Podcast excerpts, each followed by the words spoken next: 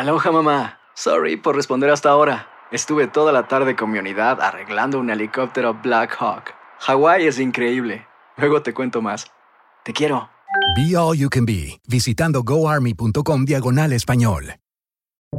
Buenos días, estas son las noticias en un minuto.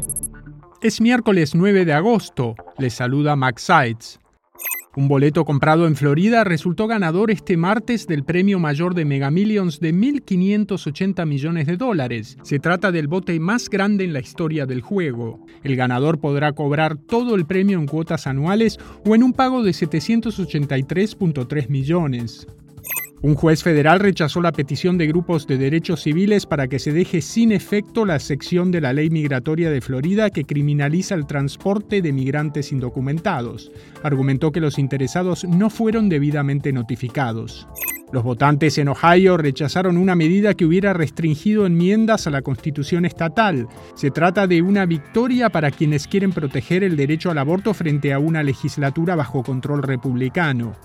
La hermana del cirujano plástico colombiano que fue asesinado y descuartizado en Tailandia, presuntamente por el hijo del actor español Rodolfo Sancho, dijo que teme que el sospechoso sea extraditado y escape de la justicia por ser famoso. Más información en nuestras redes sociales y univisionoticias.com. Hay gente a la que le encanta el McCrispy y hay gente que nunca ha probado el McCrispy.